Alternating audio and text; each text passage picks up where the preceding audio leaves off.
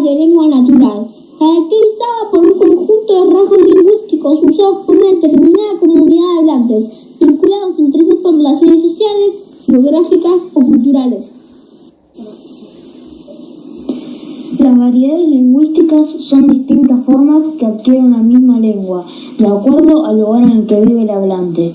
Esta variedad se denomina dialecto. A su edad, esta variedad se llama cronolecto a su grupo social, donde también influye el nivel de educación, sociolecto.